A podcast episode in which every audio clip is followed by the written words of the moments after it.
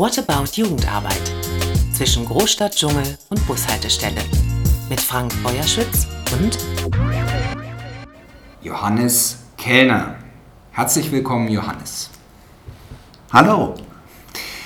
Wir sprechen heute über den Datenschutz und Johannes Kellner ist seit 2018 Datenschutzbeauftragter hier für die Landeskirche Berlin-Brandenburg-Schlesische Oberlausitz und arbeitet im Konsistorium. Da ist er seit 2014. Er hat Geschichte und Religionswissenschaften und klassische Archäologie studiert und ist dort sogar Verbandsmitglied. Und ich freue mich sehr, dass wir uns hier tatsächlich zusammengefunden haben, frisch getestet, wie wir beide sind, sitzen wir uns nun gegenüber. Was macht ein Datenschutzbeauftragter in einer Landeskirche?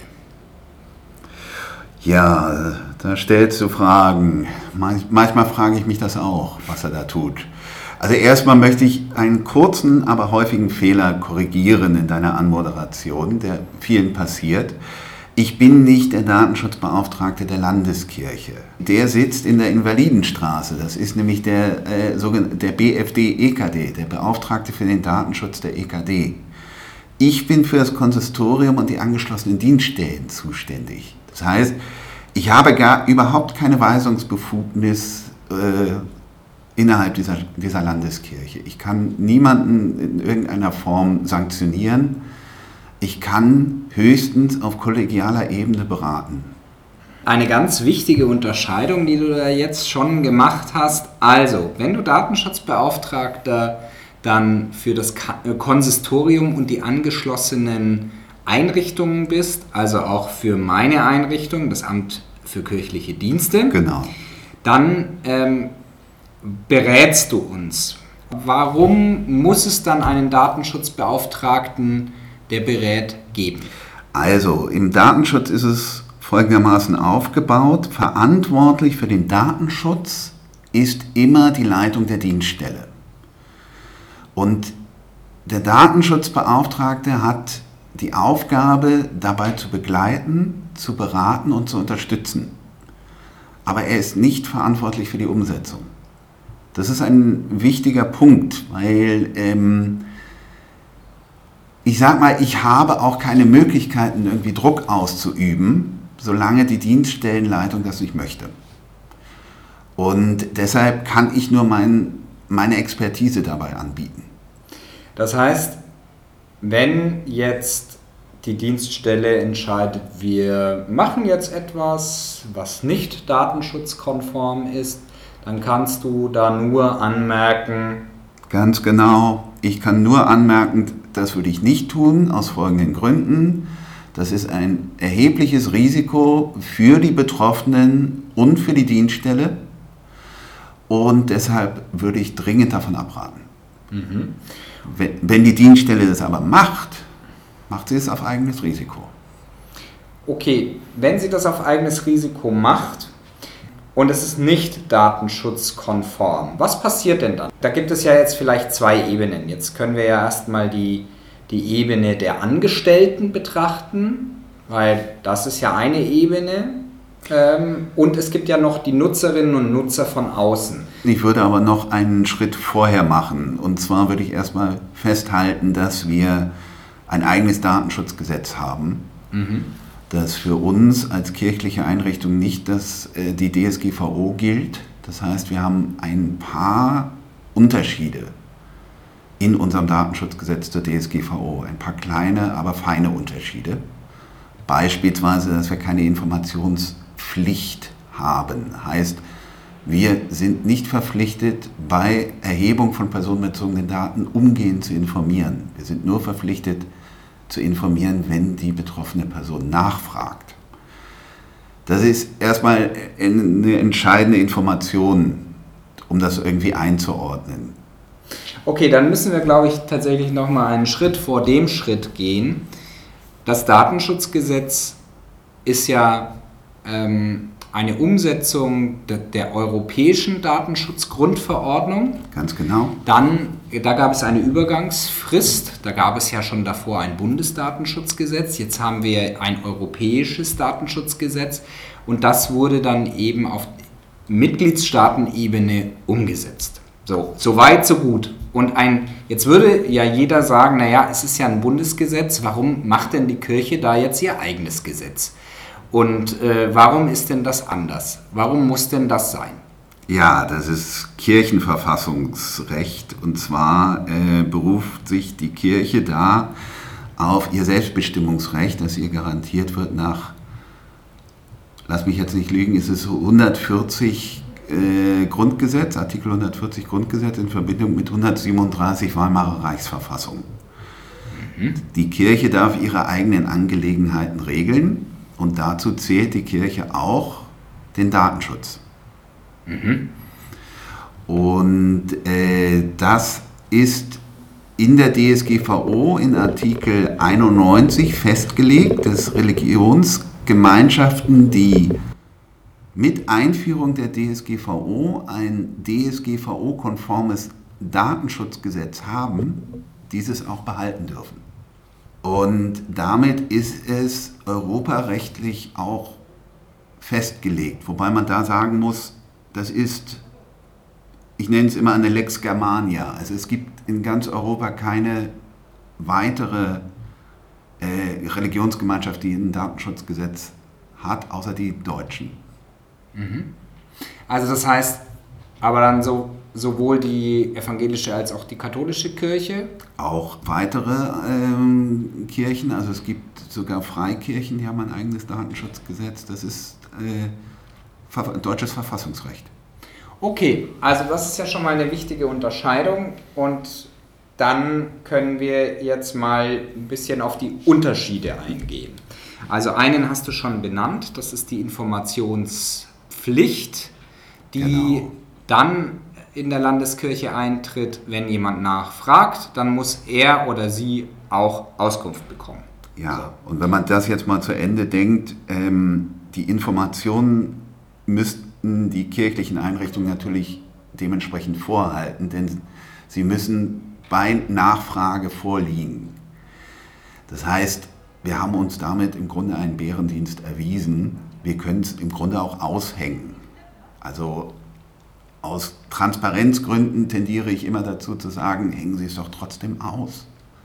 Gibt es denn noch weitere Unterschiede, die zu benennen sind äh, zu dem äh, Bundesdatenschutzgesetz oder ist es am Ende ähnlich wie äh, bei dem anderen dann doch alles ganz nah beieinander?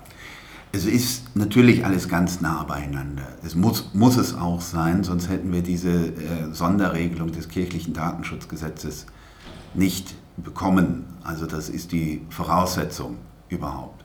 Aber ich nenne mal einen weiteren äh, kleinen Unterschied und das ist die, äh, das konkludente Einverständnis. Was heißt das?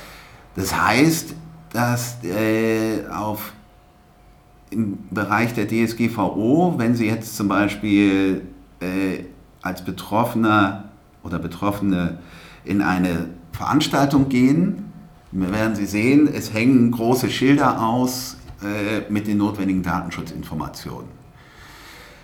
Wenn Sie trotzdem reingehen in die Veranstaltung, kann man davon ausgehen, dass Sie wissentlich mit den in, entsprechenden Informationen sich dem ausgesetzt haben, also dass fotografiert wird zum Beispiel. Das haben wir so in unserem Datenschutzgesetz nicht. Also bei uns wäre es eigentlich verpflichtend, dass man äh, das schriftliche Einverständnis einsammelt. Mhm. Das ist nur nicht praktikabel. Mhm. Okay, gut. Dann haben wir jetzt schon mal zwei Unterschiede benannt. Vielleicht jetzt noch mal den Hinweis, den du vorhin gegeben hast, auf den Datenschutzbeauftragten der EKD. Mhm. Worin unterscheidet der sich in seiner Rolle zu dir und wann wird der tätig? Also die Struktur ist äh, äh, ein wichtiger Punkt. Jede kirchliche Einrichtung, die mehr als zehn Personen hat, die sich regelmäßig mit personenbezogenen Daten beschäftigen. Und das ist eine Kopfzahl. Das heißt, es, äh, es ist unabhängig, in welcher Funktion ich für die kirchliche Einrichtung tätig bin, braucht die Einrichtung einen eigenen Datenschutzbeauftragten oder eine eigene Datenschutzbeauftragte. Und die nächst höhere Ebene ist dann schon äh, der Beauftragte für den Datenschutz der EKD. Das ist einerseits der Datenschutzbeauftragte der Landeskirche, aber auch die Aufsichtsbehörde, an die man Beschwerden zu richten hat. Also ich bin in dieser Hierarchie überhaupt nicht angesiedelt. Ich bin auf der gleichen Ebene wie ein Datenschutzbeauftragter oder eine Datenschutzbeauftragte der Kirchengemeinden. Ähm, ich bin natürlich häufiger angefragt, weil es selten äh, Vollzeit-Datenschutzbeauftragte gibt innerhalb der Kirche. Das heißt, ich nehme das auch gerne an. Wenn Menschen mich fragen äh, äh, zum Thema Datenschutz, ich bin gerne dazu bereit, Auskunft zu geben. Ich muss nur immer halt vorweg schicken, ich bin nicht für sie zuständig. Das heißt, ein Kirchenkreis braucht einen eigenen Datenschutzbeauftragten oder einen Datenschutzbeauftragte und die werden dann ähm, eben entsprechend tätig und die können sich mit dir austauschen. Das heißt, die Personen können auch auf dich zukommen und sagen, ich bräuchte mal deine Expertise. Ganz genau. Ja. Ganz genau. Okay, also das ist schon mal gut. Jetzt kommen wir mal auf die Länderebene. Wir haben ja jetzt drei Länder, mhm. äh, Berlin, Brandenburg und Sachsen. Und eigentlich ist ja der Datenschutz dann auch wieder Ländersache.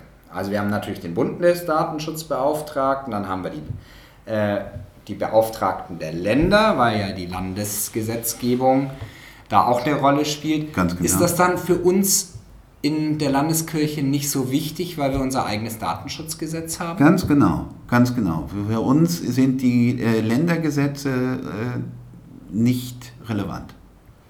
Das haben wir jetzt erstmal geklärt. Jetzt gucken wir nochmal in die inhaltliche Sache. Vorhin hatte ich schon mal angesetzt, das war zu früh. Ganz es gibt genau. zwei Ebenen. Wir haben einmal unsere Kolleginnen und Kollegen, die Mitarbeitenden im Konsistorium und in den angeschlossenen Organisationen.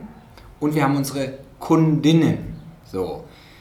Ähm, Im Fall vom AKD oder der Jugendarbeit sind das dann eben unsere beruflichen Mitarbeitenden, die unsere Veranstaltungen besuchen oder unsere ehrenamtlichen Mitarbeiter, ob Kinder, Jugendliche oder Erwachsene, ist da eigentlich erstmal egal. Da gibt es dann auch natürlich nochmal eine Unterscheidung, weil ja dann auch nochmal der Jugendschutz dazu kommt. Ganz Aber genau. grundsätzlich erstmal haben wir diese zwei Bereiche. Ja. Genau. Was bedeutet quasi das Datenschutzgesetz, der EGBO und dein Auftrag für die beruflichen? Lass es mich mal so formulieren. Ich bin eine unabhängige Stelle äh, innerhalb des Konsistoriums. Ich bin dem Präsidenten als Stabsstelle direkt unterstellt. Ich bin, keiner ist weisungsbefugt, ich kann entscheiden, was ich tue. Das hört sich toll an, äh, hat aber einige Schwierigkeiten, die es na, nach sich zieht. Ähm, für mich ist es unerheblich, ob es ähm, sich hierbei um Daten von Beschäftigten handelt oder von, ich sag mal, Kunden, Betroffenen außerhalb, externen. Denn die Daten, die wir verarbeiten, also man sagt immer im, äh, im Datenschutzgesetz äh, Verbot mit Erlaubnisvorbehalt. Heißt, personenbezogene Daten zu verarbeiten ist grundsätzlich erstmal verboten. Es sei denn, du hast eine Rechtsgrundlage, die dir diese Verarbeitung erlaubt. Und das gilt für die Mitarbeitenden genauso wie für die Externen. Bei den Mitarbeitenden, die aber personenbezogene Daten verarbeiten, weise ich immer darauf hin, sie kriegen diese Daten im Grunde treuhänderisch. heißt, Sie sind verpflichtet, mit denen im Sinne des Datenschutzgesetzes umzugehen. War das jetzt nachvollziehbar? Absolut. Es war absolut nachvollziehbar und ähm, macht auch wieder deutlich, wenn wir über Daten sprechen, sprechen wir viel über Rechensysteme und Computer, weil ein Computer unterscheidet eben nicht, von wem die Daten sind, sondern es sind für die Rechenmaschine eben erstmal Daten. Und mit den Daten kann man Dinge machen.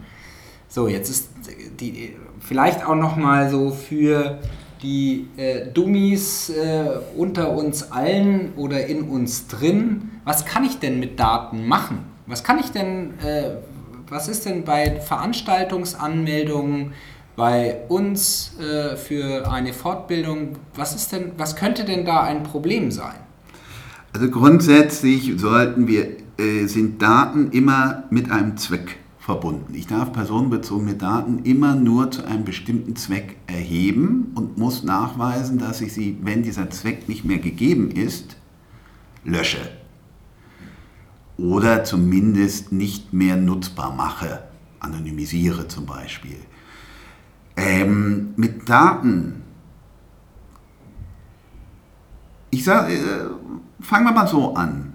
Es gibt viel zu viele Möglichkeiten, ähm, bestimmte Profile zu erstellen. Je mehr Daten ich über einen Menschen habe, desto mehr kann ich über diese Person sagen. Und was der Datenschutz, also das Wort ist ja schon sehr äh, misleading, sage ich jetzt mal. Es geht ja nicht um den Schutz der Daten, es geht um den Schutz der Grundrechte.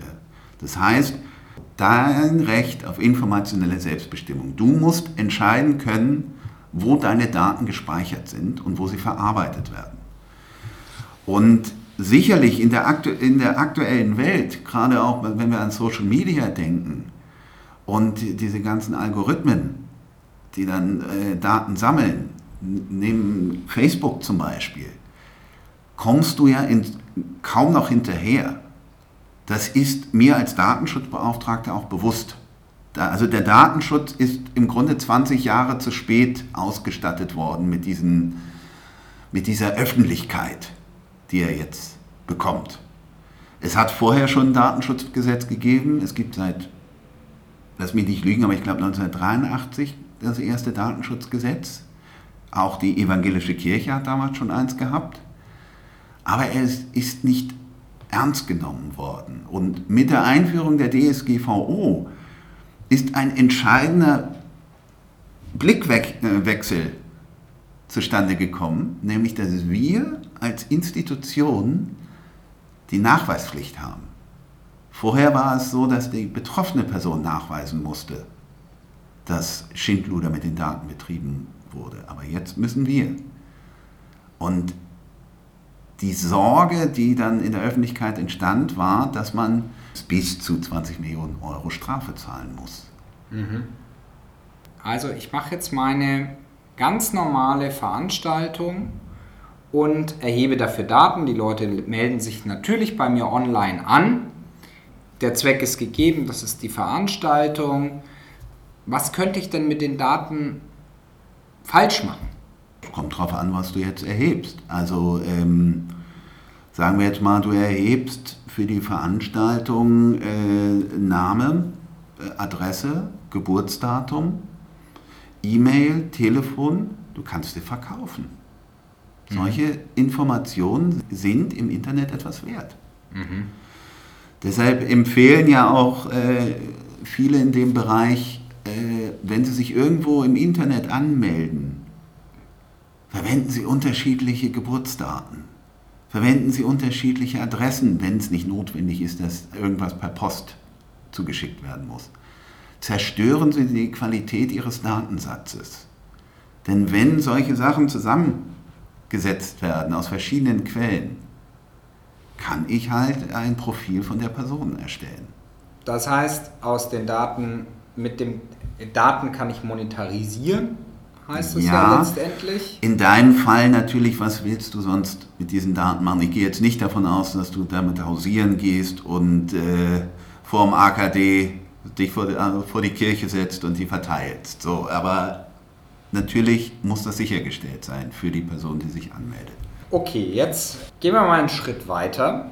Ich habe ein Diensttelefon und da speise ich dann ähm, die Daten ein, weil ich von da aus, also ob jetzt Diensttelefon oder Rechner, aber ich habe ja ein mobiles Gerät, ähm, da informiere ich ja dann Teilnehmenden. So.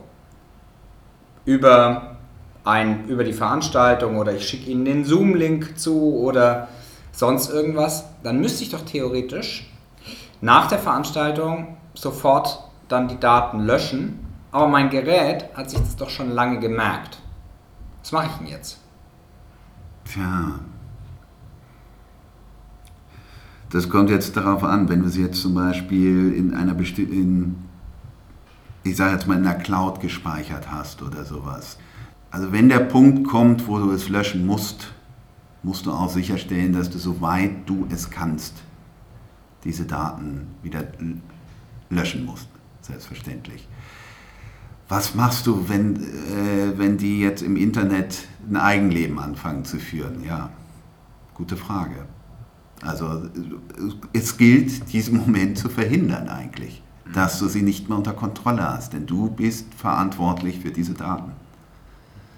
Das heißt, Kontrolle ist immer ein wichtiger äh, Punkt bei solchen Geschichten. Ich muss gucken, dass die Daten auch wirklich nur für ihren Zweck da sind und danach weg sind. Was man ja jetzt machen kann, ist, dass man ja auch gleich noch einen weiteren Zweck abfragen kann. Zum Beispiel dürfen wir Ihre Daten dann für weitere Veranstaltungen verwenden. Ist sowas zulässig?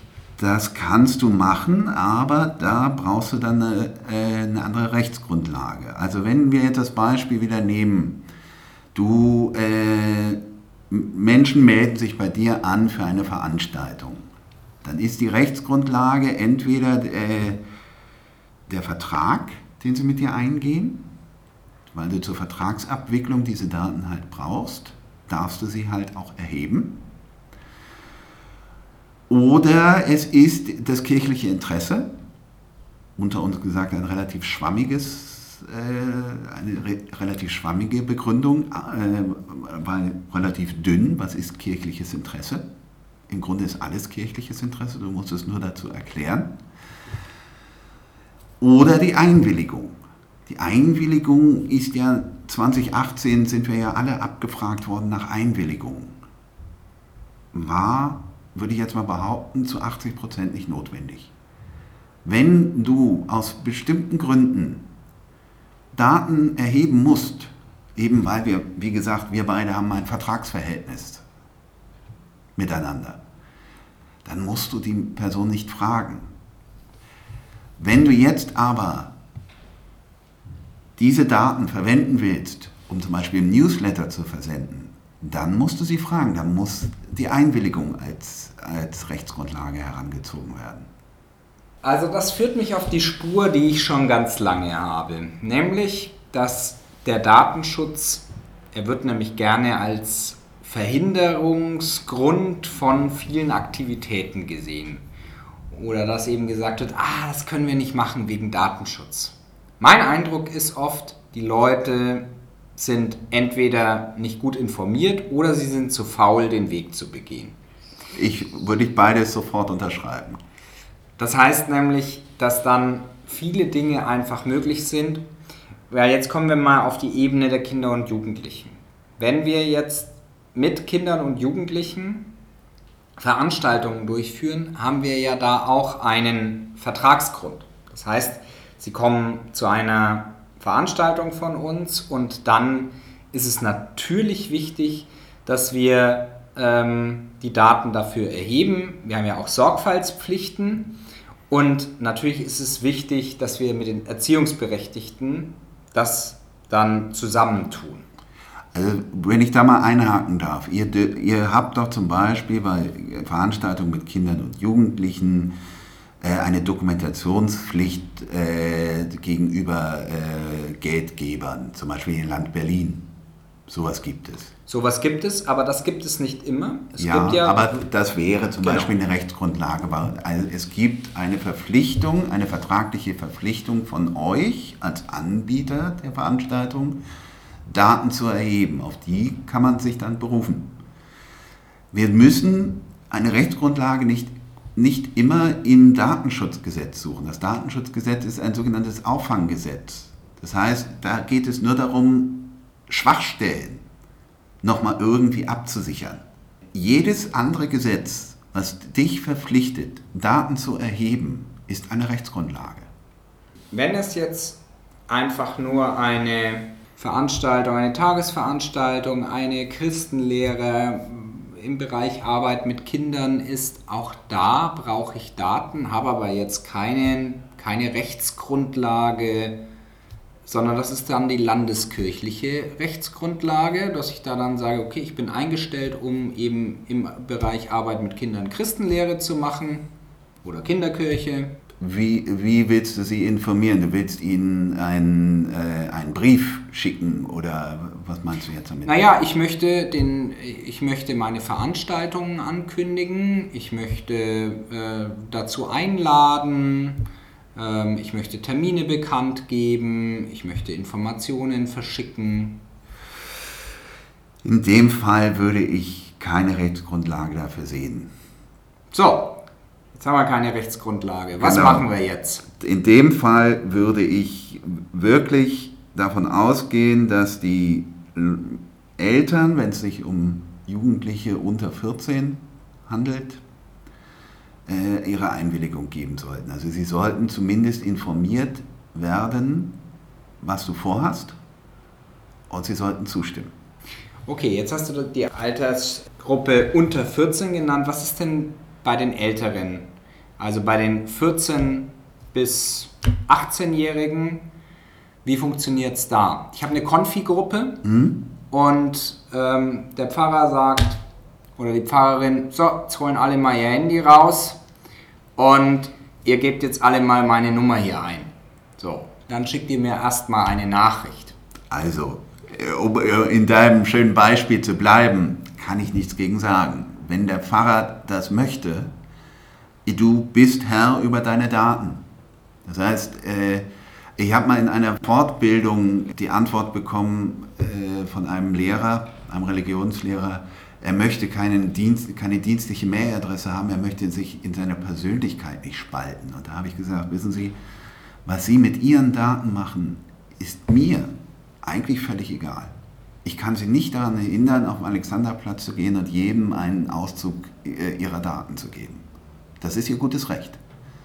Aber die Daten der Kinder, die Sie betreuen, die müssen Sie entsprechend den Datenschutzgesetzen behandeln. Genau, jetzt komme ich nämlich zu Punkt Nummer zwei. Jetzt haben sich alle die Nummer abgespeichert und jetzt sagt er, schickt mir alle eine SMS mit eurer Nummer und eurem Namen. Ist das dann in Ordnung? Wie alt waren die Kinder? Über 14. Ja, ja. Also jetzt nagel mich nicht hundertprozentig drauf fest, bitte, aber ich würde jetzt so im ersten Impuls sagen, okay, also das ist, Religionsmündigkeit ist bei uns im äh, kirchlichen Datenschutzgesetz als Grenze festgesetzt. Heißt, alles, alle Kinder, die religionsmündig sind, können auch selbstständig entscheiden, äh, ob sie äh, da einwilligen oder nicht. Jetzt ist der Begriff des Risikos auch mal äh, zu definieren. Also du musst natürlich in der Situation auch einschätzen, als Verantwortlicher oder Verantwortliche, äh, ob du dieses Risiko eingehen willst. Denn es wird sicherlich in dem von dir beschriebenen hypothetischen Fall ein Elternteil geben, das dann sagt, Moment. Und dann hast du ein Problem. So, und dann kannst du nachweisen, so viel du willst, um das Problem wirst du erstmal nicht rumkommen.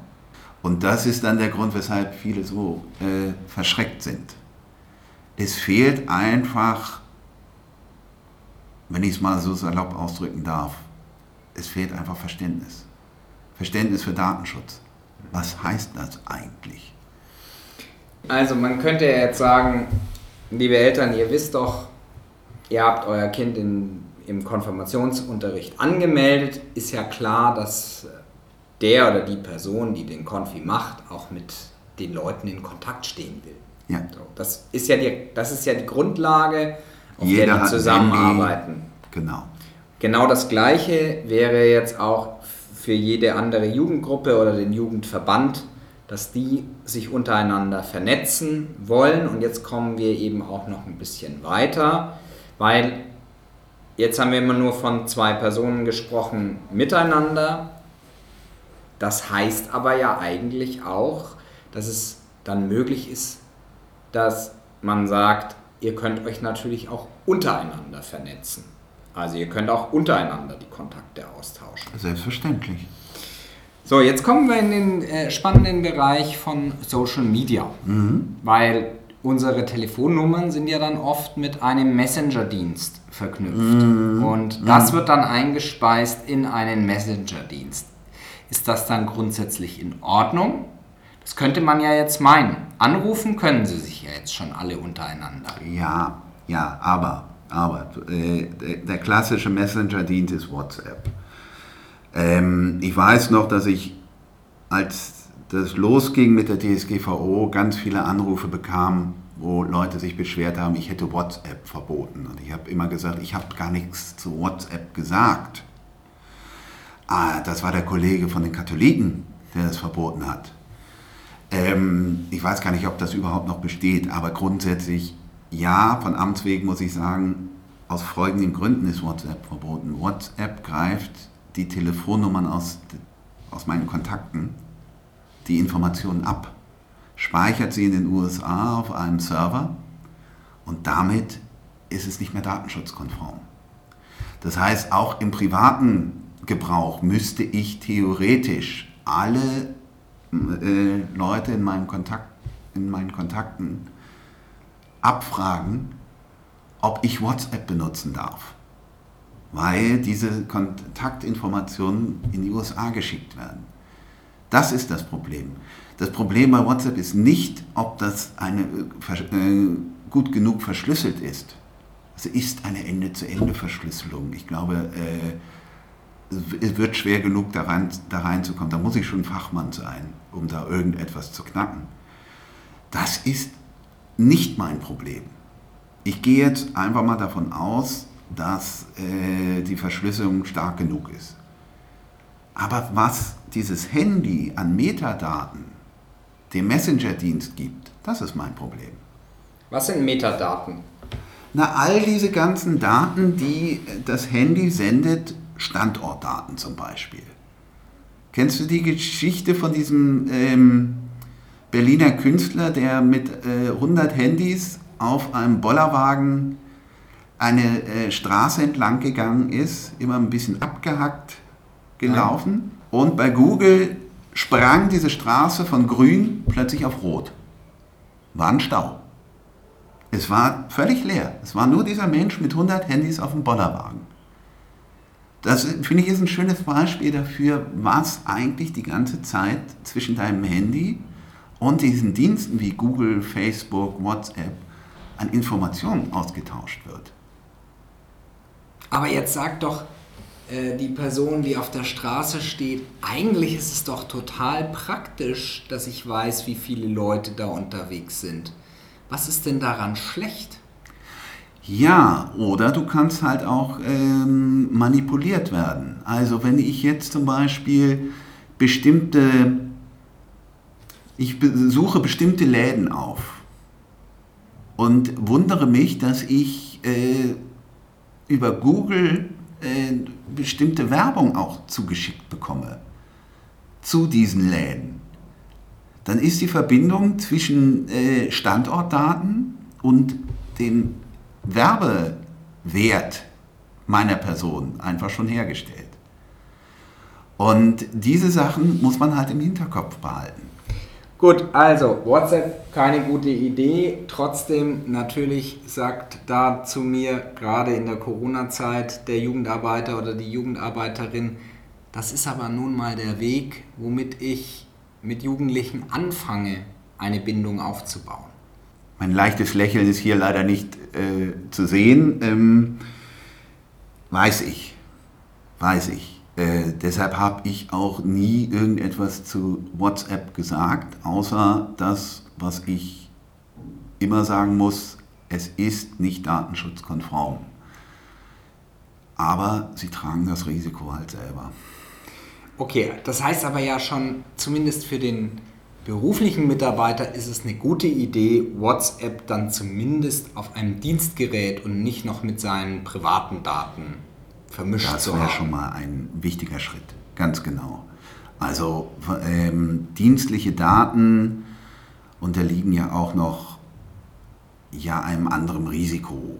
Heißt, wenn ich Daten, die ich von mir herausgebe, also ich nehme mich mal als Beispiel. Ich stehe auf der Internetseite des Konsistoriums als Datenschutzbeauftragter mit vollem Namen und Kontaktdaten. Wenn jemand meine dienstliche Handynummer speichert und die würde jetzt zufällig bei WhatsApp auftauchen, tut sie nicht, aber sage ich jetzt mal, dann kann ich dagegen nichts machen, denn ich bin dienstlich verpflichtet, diese Daten rauszugeben. Die müssen öffentlich sein. Das sehe ich dann als nicht so schlimm an. Gleichzeitig geht es aber auch wieder ähm, andersherum. Ähm, wenn ich jetzt beispielsweise eine Liste von Datenschutzbeauftragten in unserer Landeskirche habe, dann darf ich die nicht rausgeben, selbst wenn ich angefragt werde, weil darf, das ist nicht innerhalb der Zweckbindung. Mhm. Die haben sich bei mir gemeldet, weil ich im Konsistorium sitze und verpflichtet bin, die zu, zu registrieren. Aber sie weiterzugeben, das darf ich wieder nicht. Da kannst du mich jetzt fragen, warum? Die sind ja alle öffentlich zugänglich, das heißt, ich erspare eigentlich nur den Suchweg für die Person. Ja, tut mir leid. Kann ich nicht machen. Okay, gut. Jetzt kommen wir wieder zurück zu den sozialen Netzwerken. Jetzt haben wir schon festgestellt, WhatsApp ähm, ist keine gute Idee. Das stellen ja gerade sowieso viele fest, weil WhatsApp jetzt auch seine ähm, Nutzerbedingungen gerade ändert. Sie nehmen sich gerade drei Monate Zeit dafür, diese Einverständnis einzuholen. Ich stelle fest, immer mehr Menschen verlassen WhatsApp und schlagen bei anderen Messenger-Diensten auf. Und hier an diesem Punkt würde ich mir gerne nochmal zwei angucken, und zwar Telegram, weil da kommen sehr viele Leute an und Signal. Und wie ist es da? Sowohl mit der Erhebung der Daten als auch dem, ob es konform ist, diese zu nutzen. Und wenn ja, warum oder warum nicht? Also ich selber nutze Signal, weil ich darüber eigentlich nur Positives gelesen habe. Ich bin jetzt nicht so tief drin in den technischen äh, Details, warum das jetzt äh, sehr gut aus Datenschutzgründen ist. Ähm, es greift jedenfalls nicht dein Telefonbuch ab. Es äh, schickt auch keine äh, Metadaten von deinem Handy, also verwendet das nicht wird gesagt, kann ich nicht beweisen, ist aber das, das die, die allgemeine Auffassung davon. Dann haben wir Telegram. Telegram noch, ja. Würde ich nicht nehmen. Wir können ja mal so profundes Halbwissen hier zusammentragen und ja. dann auch nochmal überprüfen. Ähm, Signal ist angeblich eine Foundation die äh, von dem WhatsApp-Gründer ja, genau. gemacht wurde und ist ja eigentlich die Ironie des Schicksals, dass quasi der Gründer von WhatsApp festgestellt hat, das ist mir nicht sicher genug. Ich mache mal lieber was, was wirklich ganz Ende zu Ende gedacht ist. Gut, da müssten wir jetzt dann natürlich noch äh, dazu sagen, dass eine Speicherung in den USA aus welchen Gründen die nicht sicher ist. Mhm. Weil ich, äh, ich sagte ja gerade, äh, das Schicken der Nachrichten bei WhatsApp ist relativ sicher. Das Speichern in den USA ist das Problem. Und jetzt müsste man, wenn man das jetzt vergleicht mit Signal und der Sicherheit, müsste man jetzt halt sagen, die Unsicherheit ist das Speichern in den USA, weil die äh, US-Behörden Zugriff auf diese Informationen haben. Und bei Signal findet ja die Speicherung ausschließlich auf dem eigenen Gerät statt. Genau. Und das ist der wesentliche Unterschied. Und hiermit haben wir dann auch schon den wesentlichen Inter Unterschied zu Telegram, weil Telegram hat zwei Einstellungen. Die Standardeinstellung ist die Cloud. Das heißt, es ist ein Cloud-Server und somit habe ich die Möglichkeit, auf unterschiedlichen Geräten auf meinen Telegram-Account zuzugreifen. Das ist der Vorteil eines Cloud-Servers. Selbstverständlich. Und ja. nur wenn ich den privaten Chat anschalte bei Telegram, ist es Ende zu Ende verschlüsselt. Dann ist es auch konsequent Ende von, äh, zu Ende verschlüsselt. Dann ist es aber nicht mehr in der Cloud, sondern nur noch auf dem eigenen Gerät. Und die meisten werden das nicht tun. Also die, für mich war einfach die Foundation, die hinter Signal steht, dann das Speichern auf dem Gerät. Genau, daran habe ich jetzt eben gerade gar nicht gedacht, aber stimmt. Und äh, dass es halt nicht in den USA gespeichert wird. Ich habe bei den sozialen Netzwerken noch eine wichtige Sache vergessen. Und das ist die Geschichte mit Instagram, die ich nochmal ganz kurz aufrufen würde. Bei Instagram weil das ist im Moment das beliebteste soziale Netzwerk, in dem viele Jugendliche unterwegs sind, aber auch viele unserer beruflichen Mitarbeitenden, seien es Pfarrerinnen und Pfarrer oder auch Menschen in der Jugendarbeit oder Arbeit mit Kindern. Ähm, ich nehme an, hier haben wir aber die gleichen Bedenken wie die, die du zur WhatsApp geäußert hast, oder? Ja.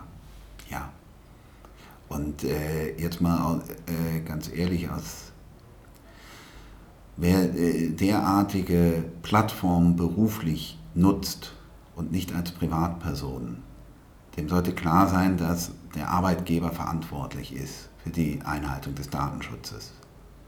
Das heißt, wenn wir das jetzt mal, vielleicht sagt das Stichwort Facebook-Urteil etwas, also das EuGH, die gemeinsame Verantwortlichkeit. Es ist, glaube ich, nochmal wichtig, dass wir das hier nochmal benennen, was das genau. Facebook-Urteil war. Das Facebook-Urteil hielt fest, dass sowohl der Betreiber einer Facebook-Fanpage als auch äh, Facebook Daten ver verarbeiten. Und zwar eigenständig verarbeiten. Das heißt, wir sind als Betreiber einer Facebook-Fanpage verpflichtet, mit Facebook ein, eine Vereinbarung, eine sogenannte gemeinsame Verantwortlichkeit zu schließen. Joint Controllership nennt das die DSGVO. Und dort muss festgelegt sein, was macht Facebook mit den Daten und was machen wir mit den Daten, die erhoben werden. Jetzt hast du aber das Problem, dass bei Facebook und das ist bei anderen Social-Media-Plattformen genauso, das ist, also ist jetzt eine Behauptung von mir, ähm, dass Facebook, das ist ein, ein äh, Geschäftsmodell, Daten zu sammeln. Wir sind doch gar keine Kunden, wir sind Ware, wenn wir äh, auf Social-Media-Plattformen unterwegs sind. Nichts ist kostenfrei. Und das, womit wir bezahlen, sind die Daten, die gesammelt werden können.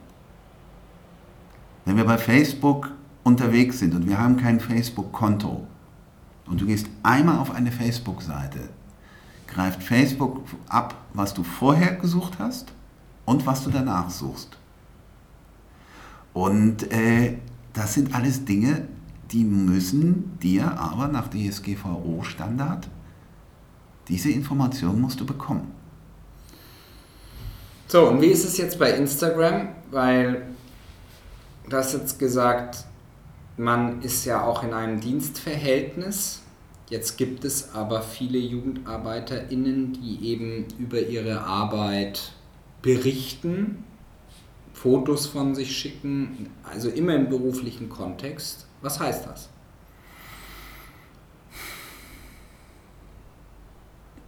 Das würde ich gerne eigentlich auf den Fall, also das würde ich nicht ungern verallgemeinern.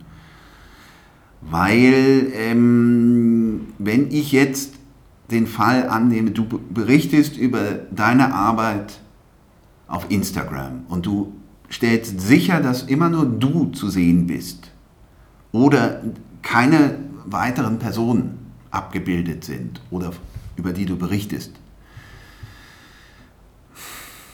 dann kannst du das auch machen. Es sei denn, du schreibst jetzt äh, Frank Feuerschütz AKD in deinen in dein Account, dann kannst du das auch tun, okay. Sobald du aber äh, äh, einen dienstlichen Kontext herstellst und die Menschen, die Kinder zum Beispiel, fotografierst, dann brauchst du, dann gilt die, äh, das DSGEKD, das kirchliche Datenschutzgesetz, und du brauchst die Einwilligung. Okay, damit haben wir das geklärt. Wer also von seiner Veranstaltung berichtet, sollte auch vorher in der Einverständniserklärung gleich mal prüfen, ob er oder sie dann das auch abgefragt hat. Das heißt, da muss ganz dann genau. der Kanal auch ganz klar benannt werden. Wir berichten über die Aktivität bei Facebook, Instagram ganz und genau. dann geht es. Ja, und wichtig noch, ähm, keine Blanko-Einwilligung am Anfang eines Jahres sich holen. Also nach dem Motto, wir machen folgende Veranstaltung im Laufe des Jahres, dürfen wir. Eine Einwilligung muss erstmal informiert sein.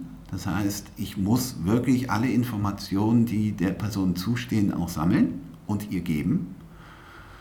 Und äh, sie muss auf, den bestimmten, auf, den, auf die bestimmte Veranstaltung zugeschnitten sein. Bitte keine Blanko-Einwilligung. Das hauen die Leute einem um die Ohren. Und das auch zu Recht. Johannes, es war mir eine Freude. Ansonsten herzlichen Dank. Schön war's. Vielen Dank, Frank. Es war mir eine Freude. Bis zum nächsten Mal. Jo. What About Jugendarbeit ist eine Produktion des Amts für kirchliche Dienste der Evangelischen Kirche Berlin, Brandenburg, Schlesische Oberlausitz. Redaktion, Ton und Schnitt Frank Feuerschütz.